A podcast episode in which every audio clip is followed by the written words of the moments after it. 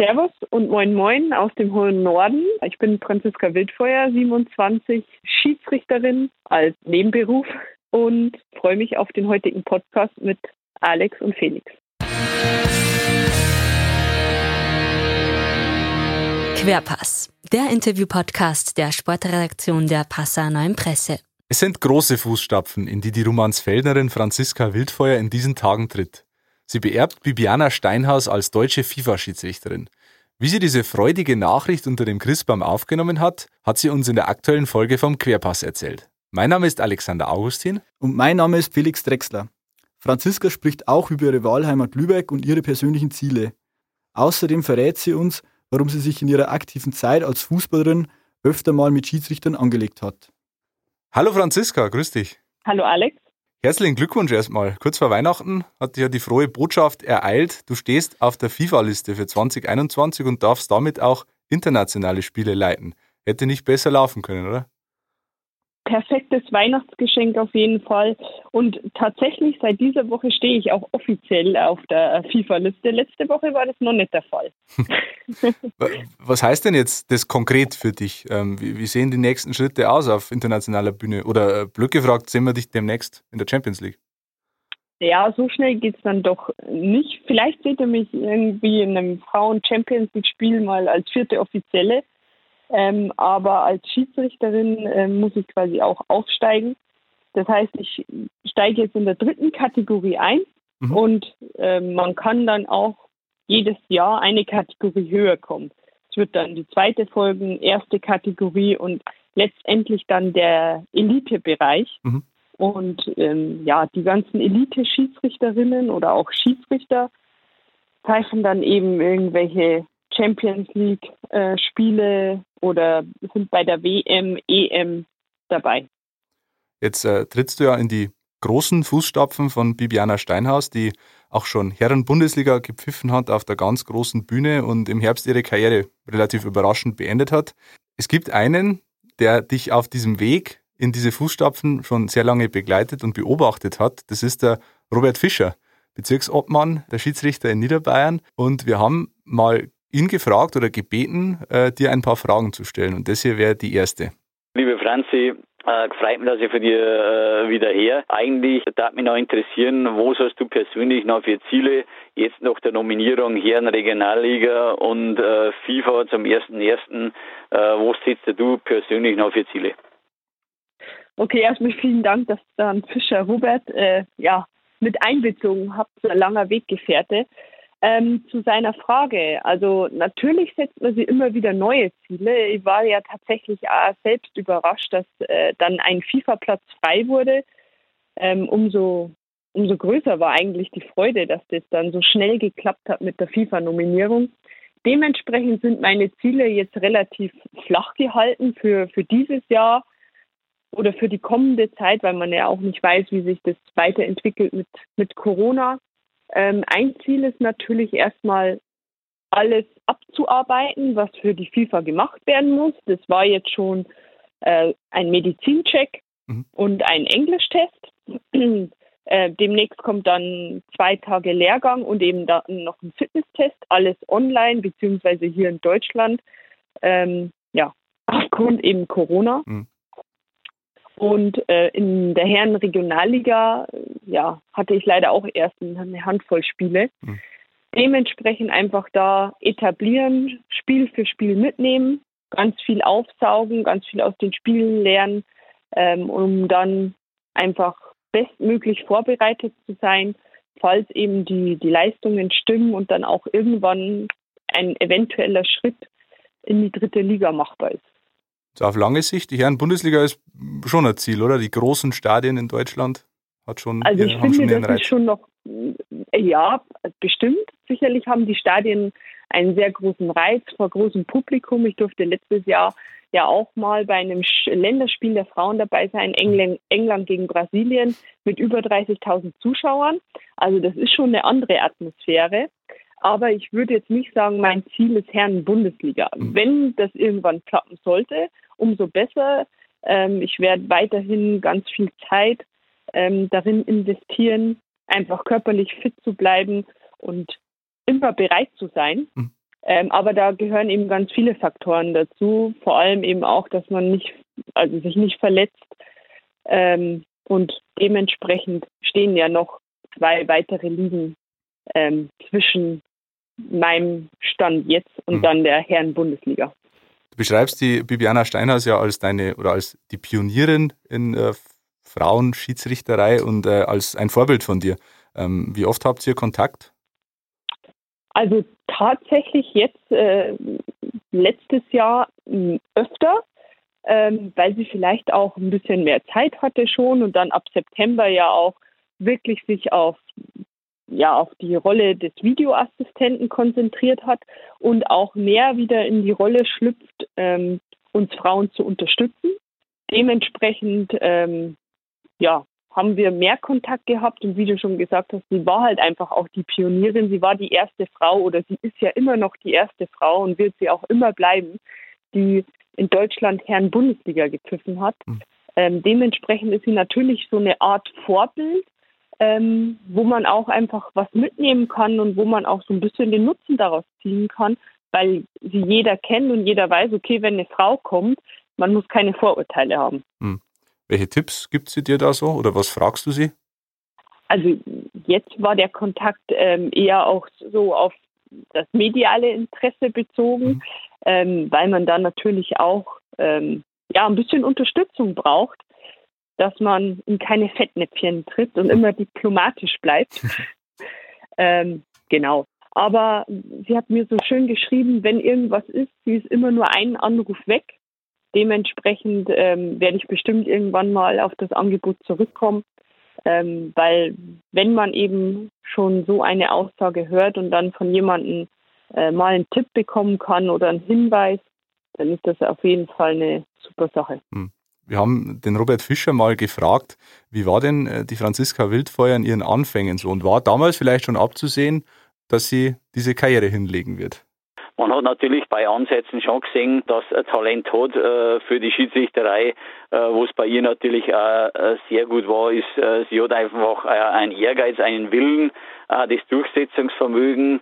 Dann, was man auch in jungen Jahren bereits kennt hat, ist natürlich die Kommunikation. Eine Frau kommuniziert natürlich anders, aber sie hat sich da am Platz eigentlich relativ gut durchsetzen können, weil äh, sie äh, Gestik, Mimik etc. waren eigentlich schon so, dass man das kennt hat, dass als die als Schiedsrichterin äh, weit kommen kann. Der Ehrgeiz und der Wille, würdest du das so unterschreiben? Auf jeden Fall. Ich glaube, das ist was, was mich schon das ganze Leben prägt, dass ich einen sehr hohen Ehrgeiz, Willen und auch Durchsetzungsvermögen habe. Vielleicht sogar ein bisschen zu übermotiviert bin. Hm. Ähm, und das ist auch was, was ich jetzt vor allem seitdem ich im Norden bin tatsächlich gelernt habe, dass halt nicht immer alles äh, sofort passieren kann. Also ich hochgekommen bin im Norden, musste ich mich ja auch erstmal irgendwie integrieren und zeigen und äh, diejenigen von meinem Können überzeugen. Und das, das hat mir auch sehr gut getan, dass ich da nicht gekommen bin und sofort in die nächste Liga, sondern mich da eben auch erstmal wieder beweisen musste. Hm. Ja, Franziska, ähm, du hast es gerade angesprochen, Wille und Ehrgeiz, ähm, das sind zwei Eigenschaften, aber wie würdest du denn deinen Stil sonst noch beschreiben? Sehr kommunikativ, empathisch ähm, und ähm, eine sehr präventive Art zu pfeifen. Also ich versuche eigentlich immer das Spiel ähm, ja, so zu leiten, dass die Spieler merken, sie dürfen Fußball spielen, aber es gibt halt eine gewisse Grenze. Und die sollte am besten nicht überschritten werden, dass eben irgendwelche Unsportlichkeiten passieren oder auch ähm, einfach brutale Foulspiele. Mhm. Ähm, ich glaube, da kann ich das Spiel einfach wahnsinnig gut lesen. Ähm, der Lehrwort vom DFB hat mal den Begriff geprägt, Fußball-IQ. Und ich glaube, der Fußball-IQ ist durch meine vorherige ja, Laufbahn als Spielerin eben sehr hoch. Also dass ich mich einfach in die Spieler auch reinversetzen kann und dann eben noch meine kommunikative Art und Weise, vielleicht auch weil ich eine Frau bin, mhm. ähm, passen ganz gut zusammen. Auch von den Spielern und Trainern wird dir ein sehr ruhiger Umgang und eine ja, empathische Art nachgesagt. Kann das denn äh, auch manchmal ausgenutzt werden, also wenn man, wenn man das ein bisschen zu stark betreibt, also wenn man zu, zu empathisch vorgeht in gewissen Situationen? Ich glaube nicht, dass mich die Spieler quasi dahingehend irgendwie ausnutzen können oder den Spieß vielleicht sogar umdrehen, weil ich schon ganz gut merke, wenn mich jemand versucht, ich sag mal, den Begriff zu verarschen. Also dann kann ich natürlich auch anders. Ich habe ja erst vor kurzem mal auch gesagt, ich bin die Chefin auf dem Platz und dementsprechend kann ich dann auch eben die Zügel anziehen und ja, kann ein bisschen anders werden. Du pfeifst Männer- und Frauenspiele. Äh, Gibt es da einen Unterschied für dich als Schiedsrichterin? Äh, Im Grunde nicht, nee. Also natürlich muss man sich immer auf das Spiel einstellen, auf die Mannschaften einstellen und auf die Spielercharaktere. Da gibt es Unterschiede, wenn man jetzt einzeln Männer und Frauen betrachtet. Aber im Grunde ist egal ob Frauenspiel oder Männerspiel, das Ziel der Spieler oder Spielerinnen gleich, sind 22 Mann oder Frau auf dem Platz und jeder will ein Tor schießen und die Fußballregeln sind auch die gleichen.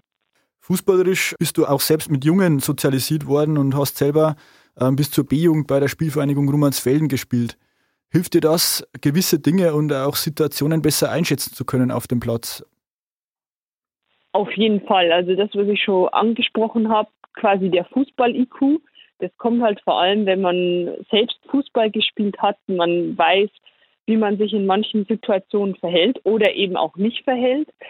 Ähm, man weiß, wie die Spielabläufe sind. Man weiß aber auch, wenn man gefault wird, wie dann vielleicht das Fallmuster ist. Ähm, dementsprechend ist das auf jeden Fall ein großer Vorteil und ich glaube, ähm, das ist auch sehr wichtig als Schiedsrichter, dass man selbst mal Fußball gespielt hat. Du sprichst das gerade an. Ähm, generell, wie blickst du denn auf diese Anfangszeit zurück? Ja, jetzt natürlich auch, wenn man wieder mehr darüber redet, wie die Anfänge waren und äh, dass man vorher Fußball gespielt hat, ähm, ist einfach ein sehr, sehr schönes Gefühl ähm, weil es eine schöne Zeit war. Also ich war ja immer sportlich aktiv mit Tennis und Tischtennis und Fußball.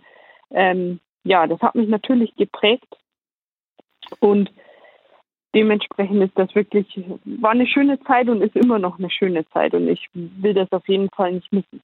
Fehlt dir das auch eigentlich, dieser aktive Fußball oder ähm, in der Mannschaft zu spielen oder kommst du ab und zu noch dazu, das zu betreiben?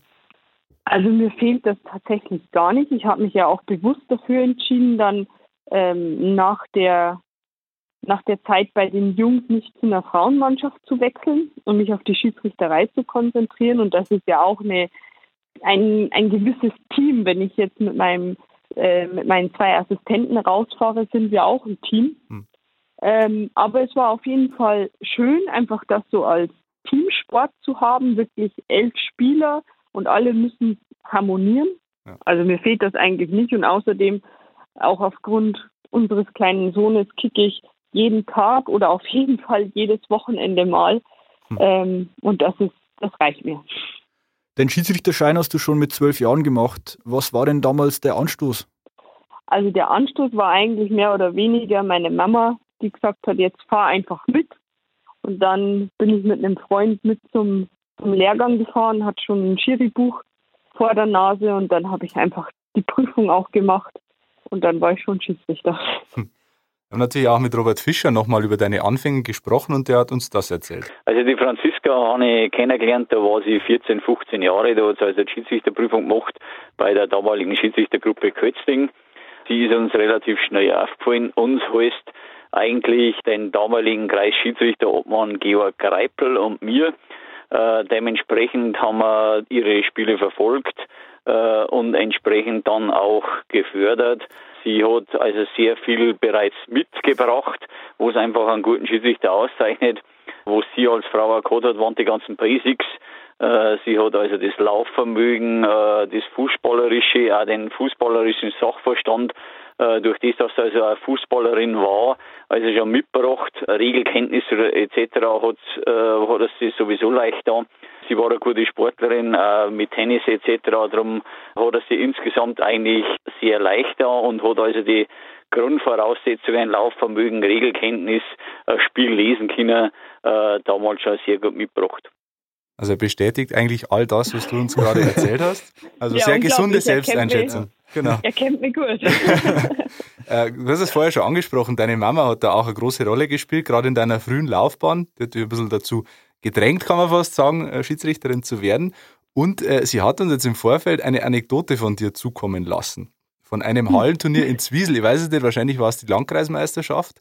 Ja. Wo es zu einem, äh, ja, sagen wir mal, Aufeinandertreffen mit einem Schiedsrichter kam. Du bist da der Erzählung nach vom Platz gestellt worden und warst damit nicht ganz einverstanden. Kannst uns das vielleicht nochmal kurz erzählen?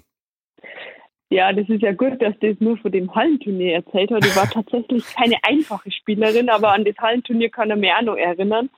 Ähm, ja, ich meine, das ist ganz normal. Als Spieler hat man Emotionen und vor allem, wenn es dann, äh, ich glaube, das war irgendwie schon K.O.-Runde dann nach der Gruppenphase und da habe ich dann, was kriegt man, zwei Minuten gekriegt. Und da habe ich mich tatsächlich lautstark ähm, aufgeregt. Und ja, ähm, das ist mir tatsächlich nochmal passiert. Das war, ähm, ich glaube, ein D-Jugendspiel und dann hat der Schiedsrichter gepfiffen, der ist erst neu Schiedsrichter geworden. Mhm. Und der wurde auch beobachtet von, von meinem früheren Obmann, Bauer Hein. Und dann ist er zu mir rübergekommen und hat mich gefragt, und wie findest du den? Und dann habe ich gesagt, wo hast du den her? Der ist ja richtig schlecht. also ja, also das, das ist genau so der schmale Grat, dass man sagt, Emotionen gehören dazu, aber es soll halt nicht zu viel sein. Ich meine, da war ich quasi nur ein Kind. Ähm, und ich war halt Spielerin durch und durch und ich wollte immer gewinnen und ich wollte immer spielen. Und dementsprechend, ja, Emotionen kehren dazu. Es ist wichtig, dass, dass man nicht beleidigen wird. Mhm. Und ich glaube, das habe ich auch nicht gemacht. Aber ist ja schön, dass meine Mama das erzählt hat. Und meine Mama, glaube ich, hat mich nicht nur gedrängt dazu. Letztendlich hat sie mich auch äh, in einer Phase, wo ich gesagt habe, ach ja, ewig mache ich die Schiedsrichterei nicht, hat sie mich davon überzeugt, mhm. dass sie gesagt hat, naja, du wirst ja jetzt nicht einfach aufhören. Und ja, vielleicht, wenn, wenn sie gesagt hat, ach ja, gut, dann hörst du auf. Oder wenn sie mich ja nicht unterstützt hätte, dann war die jetzt halt nicht bei euch im Podcast. Also großer Dank an die Mama an dieser Stelle. Ah, auf jeden Fall. Großer Dank an, an Mama, allgemein an Familie, die, die immer hinter einem steht. Und ähm, ohne dem, ja, dass das ganze Grundgerüst nicht stimmt. Also ah, jetzt, ähm, ich finde einfach, wenn, wenn man vor der Horm Rückhalt hat, dann ist das die Basis dafür, dass man dann Schritt für Schritt besser werden kann. Ähm, ja, und das ist eben bei mir zum Glück gegeben. Hm. Blicken wir nochmal kurz auf das Hallenturnier zurück. War das damals so der Anstoß, dass du gesagt hast, äh, das kann doch ich selber viel besser? Oh nein, ich glaube, da habe ich tatsächlich noch nicht an Schiedsrichterei gedacht, sondern eher andersrum, dass ich mir denkt habe, na, also Schiedsrichter werde ich nie werden. Ja. Kannst du, wenn du äh, ein Fußballspiel anschaust, auch über den Schiedsrichter schimpfen oder, oder hältst du dich da zurück und sagst, naja, das ist ein Kollege und ja, hat einen Fehler gemacht, aber kann passieren? Also natürlich, wenn ich Spiele anschaue, achte ich auch auf den Schiedsrichter und mache mir da meine Gedanken. Und für mich sind Fußballspiele auch zum Schauen immer auch dazu da, einerseits natürlich die zwei Mannschaften auch zum Schauen und zum Schauen, naja, es gibt da immer verschiedene Faulmuster. Jetzt zum Beispiel seit ein paar Jahren sehr modern das, das Stempeln, also auf den Fuß treten. Mhm.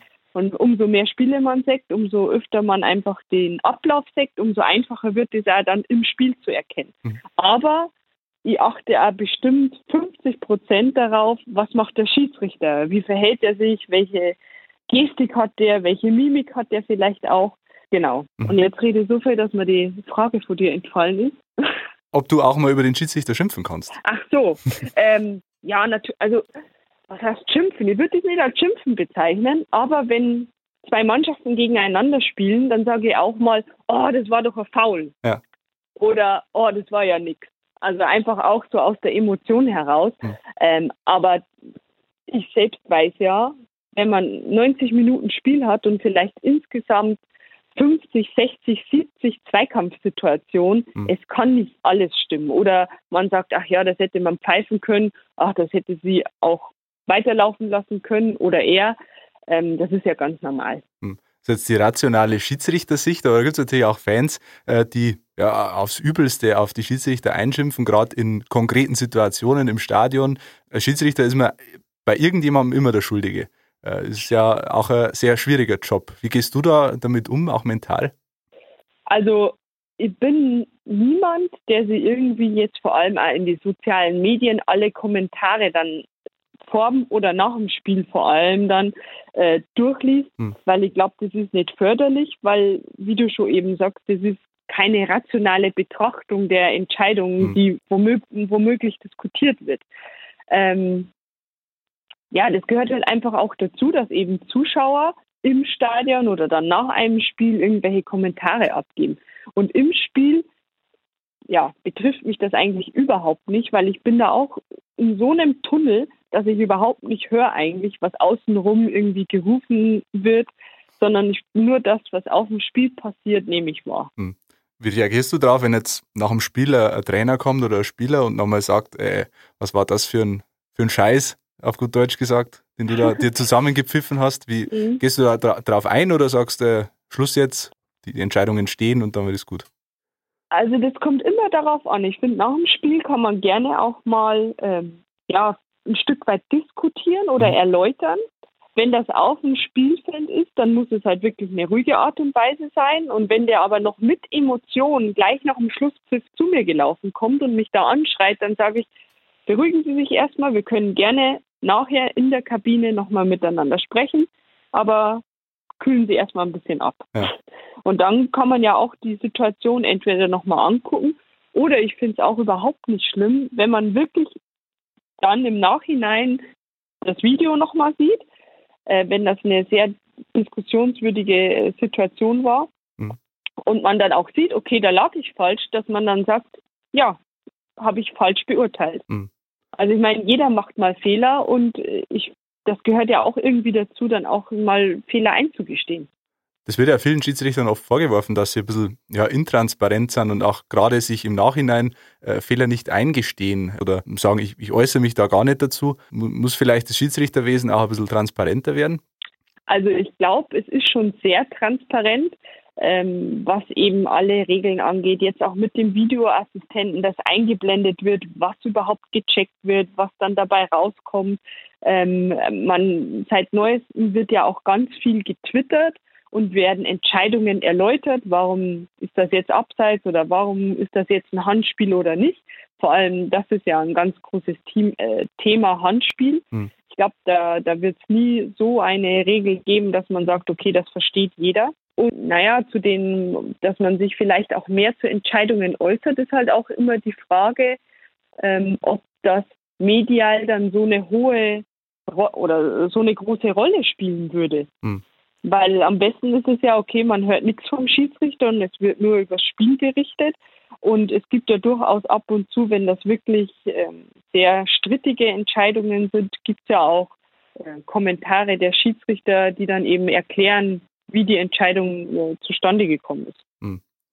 Ähm, wie, wie, stehst du denn grundsätzlich zu den technischen Hilfsmitteln, die jetzt in den letzten Jahren eingeführt worden sind? Videobeweis, Chip im Ball, äh, Torlinientechnik, mhm. sowas? ja, auf jeden Fall sehr positiv. Das sind alles Sachen, die uns Schiedsrichter unterstützen. Ähm, dementsprechend, ja, ist das auf jeden Fall eine gute Sache. Hm. Also Torlinientechnik natürlich.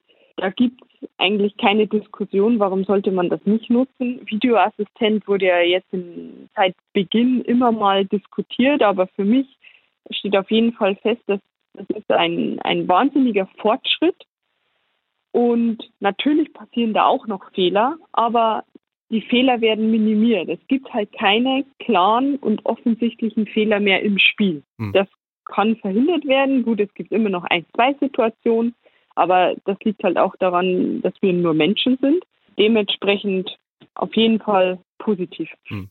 Jetzt sind die Diskussionen über Schiedsrichter ja das eine, aber gerade vor Corona haben sich die Meldungen gehäuft, dass ähm, ja, Schiedsrichter teilweise tätlich angegriffen worden sind, äh, teilweise ins Krankenhaus geprügelt, also wirklich mhm. hässliche Übergriffe.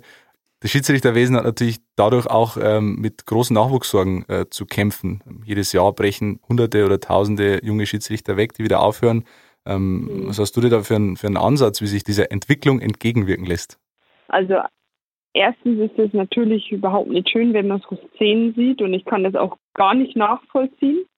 Ähm, das Zweite ist, dass natürlich viele Junge vor allem davon dann abgeschreckt werden, weil man auch Angst hat. Also sehr nachvollziehbar. Es muss einfach sichergestellt werden oder auch noch viel mehr kommuniziert werden, ähm, dass Gewalt auf dem Fußballplatz nichts zu suchen hat. Und es muss eben gewährleistet werden, dass die, vor allem die jungen Schiedsrichter in ihren Anfängen nicht alleine sind. Es gibt ja schon verschiedene Systeme, so ein Patensystem, dann gibt also da wo der Schiedsrichter quasi auch immer begleitet wird, dann gibt es doch so ein System, wo dann quasi zwei Schiedsrichter auf dem Feld auch sind. Oder wie wir hier im, im Norden Schleswig-Holstein haben, so ein Schiedsrichterpraktikum dass man einfach auch in die Rolle des Schiedsrichters reinschnuppern kann und vor allem eben in den Anfangszeiten, wo auch ganz viele dann sagen, oh, das ist doch nichts für mich, weil dann Kritik kommt, ähm, dass die da nicht alleine sind und dass man die einfach an die Hand nimmt. Hm. Franziska, gehen wir zeitlich nochmal ein bisschen zurück. 2015 bist du vom Bayerischen Wald in die Hansestadt Lübeck gezogen. Warum eigentlich? Also überwiegend beruflich. Ähm, dementsprechend habe ich mich ja dann auch erst selbstständig gemacht mit zwei EMS-Studios. Das war natürlich ein großer Schritt. Man muss dazu sagen, du arbeitest als Physiotherapeutin. Genau, als, also hm. jetzt bin ich Physiotherapeutin. Zu der Zeit habe ich eben dann mehr so im Personal Training Bereich gearbeitet. Ähm, war natürlich ein großer Schritt, wenn man dann direkt nach der Ausbildung sich gleich selbstständig macht und dann auch ja, Geld investiert und hoffen muss, dass das gut läuft. ähm, mittlerweile bin ich jetzt quasi wieder Physiotherapeutin und da selbstständig äh, tätig. Und so bin ich jetzt auch im Norden hängen geblieben. Aber der Kontakt nach Hause, auch, also zum Beispiel auch zur Spielvereinigung Rummansfelden, zu deinem Heimatverein, ist nicht abgerissen. Oder wie sieht es da aus? Aufgrund der sozialen Medien natürlich kriegt man irgendwie immer alles mit. Ich verfolge auch den Heimatsport, also den Heimatsport in meiner alten Heimat. Sehr gut. Heimatsport.de ähm, natürlich auch, das muss man ja. dazu sagen. Genau, ja, ist ja auch so. Also wirklich Heimatsport ist äh, natürlich die App installiert ähm, und ich schaue mir da im Grunde von der Kreisliga bis zur Bezirksoberliga immer alle Ergebnisse an, weil ich das ja interessant finde. Und natürlich meine Mama, die ist ja äh, jedes Wochenende dann äh, sehr fußballverrückt. Ähm, und da kriege ich sowieso alles mit, was passiert. Hm. Und natürlich auch zu einigen Kollegen äh, der Schiedsrichtergruppe hat man auch, ich sag mal, in regelmäßigen Abständen Kontakt. Vor allem jetzt, wo wieder sowas passiert wie ein, wie ein FIFA-Aufstieg, hat man dann auch nochmal Kontakt zu dem einen oder anderen äh, im Bayerischen Fußballverband äh, sowie dem Lehrwart, äh, die einem halt dann auch schreiben und gratulieren. Das ist natürlich äh, sehr schön. Und da merkt man auch, dass einfach die Zeit, die ich da in Bayern hatte, sehr intensiv war. Und ja, so wie eigentlich in der ganzen Schiedsrichterei auch Freundschaften entstehen. Naja, und du kannst dir natürlich vorstellen, auch zu diesem Thema haben wir nochmal mit Robert Fischer geredet. Liebe Franzi, äh, eine andere Frage noch. Äh, wie geht's dir im hohen Norden und äh, hast du irgendwann einmal vor, dass du irgendwann in Bayern beziehungsweise nach Bayern zurückkommst? Wie schaut deine nächste Lebensplanung aus, beruflich oder privat? Privat ist eigentlich alles perfekt, außer natürlich die, die große Distanz zur zur Familie, also zu den Eltern, Bruder und so weiter. Aber äh, ich habe mir heute halt in Lübeck jetzt ein Standbein aufgebaut mit der, mit der Physiotherapie. Und ähm, deshalb ist es eigentlich ein perfektes Umfeld, auch weil, weil man sehr zentral wohnt. Man ist sowohl mit dem Auto als auch mit dem Flieger sehr schnell überall. Man hat ähm, ja, Leichtathletik-Möglichkeiten, man hat Fitnessstudio. Dementsprechend ist das Umfeld sehr gut. Ähm, deshalb wird sich privat erstmal nichts ändern und beruflich dementsprechend auch nicht.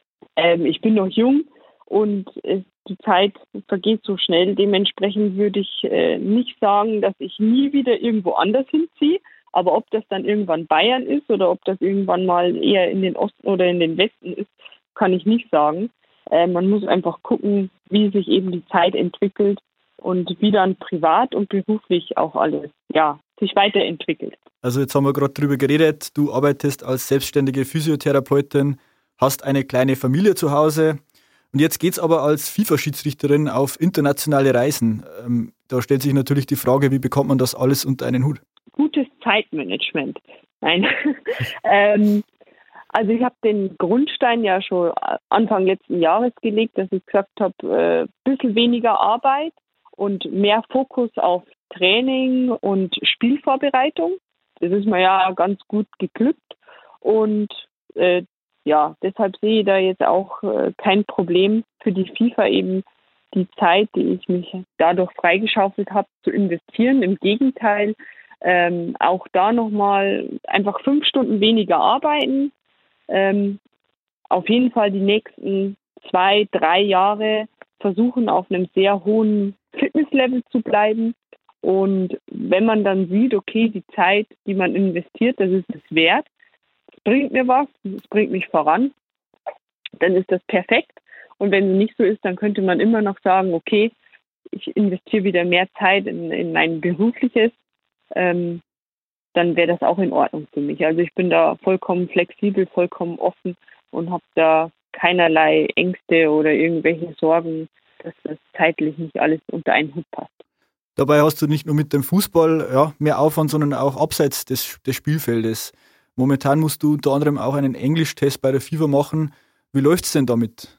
Also den Englischtest habe ich gestern gehabt, alles bestens bestanden. Super, ähm, Glückwunsch. Ja, danke. Dementsprechend äh, sehr entspannt. Und ja, das als nächstes steht ja dann der Fitnesstest an. Da bin ich ja relativ entspannt. Ähm, habe den schon mal ausprobiert und ja, ist, ist alles machbar. Und es sind ja immer nur Mindestanforderungen. Und da ich ja sehr sehr akribisch in dem bin, was ich mache, sind, sind für mich Mindestanforderungen halt auch nur das Minimum, was man, ähm, ja, was man leisten muss. Lieber immer ein bisschen besser und ein bisschen mehr als zu wenig. Ja, jetzt ist es natürlich auch so, dass öffentliche Auftritte wie diese hier bei uns im, im Querpass ähm, wahrscheinlich öfter vorkommen für dich. Also das Medieninteresse ist vermutlich gestiegen. Am Wochenende warst du auch schon im Fernsehen zu sehen. Wie gehst du denn damit um? Ja, definitiv. Das ist äh, sehr ungewohnt, weil, wie vorher schon mal angesprochen, eigentlich ist man es ja als Schiedsrichter gewohnt, nicht so im medialen Interesse zu stehen, was ja auch durchaus positiv ist. Aber in dem Fall, ähm, ja, mache ich das ja irgendwie gerne, weil ich mir denke, ich kann jetzt auch so eine Art Vorbild sein, vielleicht für junge Schiedsrichter oder auch einfach für junge Mädels und junge Jungs, die sehen, ach, in der Schiedsrichterei kann man was erreichen, erreichen man erlebt viel. Ähm, und ja, deshalb ähm, nehme ich mir die Zeit gerne, dann eben auch so einen Podcast zu machen oder wie am Wochenende im NDR Sportclub. Ähm, wobei man sagen muss, ich bin schon auch immer noch dann aufgeregt, wenn sowas ansteht, weil man ja nie weiß, was auf einen zukommt. Ähm, aber es macht Spaß. Ähm, du möchtest gerne ein Vorbild für junge Schiedsrichterinnen sein. Ähm, was genau gibst du denen mit auf den Weg? Im Grunde das, was ich einfach erfahren konnte. Ohne der Schiedsrichterei wäre ich sicher nicht da, wo ich jetzt bin, also vor allem privat und beruflich.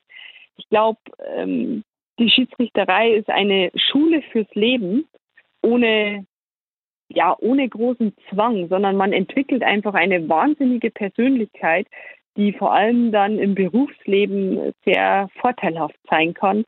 Und ähm, das ist eigentlich so der größte Faktor, der jetzt bei mir ähm, ja so im Kopf ist. Aber den jungen Mädels und, und Jungs sage ich natürlich, ich meine, das ist am Anfang ein schönes Taschengeld, was man für eine Spielleitung bekommt. Man kommt dann auch irgendwann mal ähm, erstmal in der Region rum, man lernt viele neue Leute kennen ähm, auch Freunde fürs Leben vielleicht. Ähm, und wenn man sowieso sportlich aktiv ist, dann ist die Schiedsrichterei auch einfach gut, fit zu bleiben und einfach das zu kombinieren, was man liebt, also Fußball und Sport. Ja, also die perfekte Mischung. Wenn du nach vorne blickst, Franziska, was ist denn dein größter Traum als Schiedsrichterin? Einfach noch ganz viele Spiele zu pfeifen. Hoffentlich dann wieder mal mit Zuschauer, ähm, und einfach eine Normalität wieder, dass man ohne Corona-Test ins Stadion fahren darf, dass man sich auch im Vorwege mal mit seinen Assistenten auf einen Kaffee treffen darf und eine gute Spielvorbereitung machen kann, also quasi vorm Spiel schon ein Gespräch bei einem Kaffee und nicht so, so angespannt und immer auch mit ein bisschen Respekt und vielleicht auch Angst im Hinterkopf, ähm, dass man eben nicht einer der sein will, der dann sich auch mit Corona infiziert. Jetzt haben wir ganz zum Abschluss noch drei Entweder-Oder-Fragen für dich vorbereitet, die sich so ein bisschen auf das. Nord-Süd-Gefälle in diesem Podcast auch beziehen. Die erste Frage wäre Fischbrötchen oder Leberkassemmel? Leberkassemmel. Sehr gut. Die zweite, Berge oder Meer? Oh, Meer. Und die letzte Frage, bayerisch oder plattdeutsch? Bayerisch. Plattdeutsch ist wahrscheinlich eher auch vom Verstehen her schwierig. Also verstehe eher so, aber Sprecher kannte das nie. Also Plattdeutsch ist auch so ein Mix aus, ja, so, so ein abgehacktes wie wir Bayern. Wir ja. sind ja auch Minimalisten. Ähm, dementsprechend versteht tut man das, aber es sprechen auch ganz, ganz wenige im Norden, also so ganz, ganz alte Menschen, die kennen das noch, aber es wird auch gar nicht mehr gelernt. Dementsprechend, ich bin immer ein Freund davon, dass man auch ein bisschen hört, wo man herkommt und ich werde immer mein Bayerisch auf der Zunge tragen, auch wenn wahrscheinlich mein Hochdeutsch schon ganz gut geworden ist, ähm, aber auf jeden Fall, ja, der bayerische Dialekt mit Hochdeutsch gemischt. Ja, ein gepflegtes Bayerisch, das ist immer ja. das, das Schönste, genau. Ganz zum Schluss äh, lassen wir jetzt noch mal einen zu Wort kommen, der uns durch den Podcast da begleitet hat, Robert Fischer. Er hat noch ein paar Wünsche für dich. Franzi, ich wünsche dir, dass du vor allem, und das ist das Wichtigste, äh, gesund bleibst, verletzungsfrei bleibst, weil das hat man ja gesehen, äh, Verletzungen äh, werfen den Schiedsrichter eigentlich immer zurück. Ansonsten äh, wünsche ich das euer Beste. Ich persönlich glaube ja nicht, dass da mit der Herrenregionalliga das Ende der Fahnenstange erreicht ist. Ich glaube, dass also irgendwann auch demnächst eine DFB-Nominierung, dritte Liga etc. kommt. Darum wünsche ich da auf diesem Wege äh, das Allerbeste, dass deine äh, Erwartungen und Ziele dann auch erfüllt werden und alles andere nicht kommt von allein. Ja, ich glaube, den Wünschen können wir uns nur anschließen, ja. Felix und ich. Äh, also. Danke, Franziska, dass du jetzt so lange Zeit genommen hast für uns. Ja. Wir wünschen dir alles Gute auf den, äh, auf dem weiteren Lebens- und Karriereweg und hoffentlich sehen wir dich bald auf der großen Bühne. Ja, vielen Dank euch und auch vielen Dank an Fischer Robert und bis demnächst.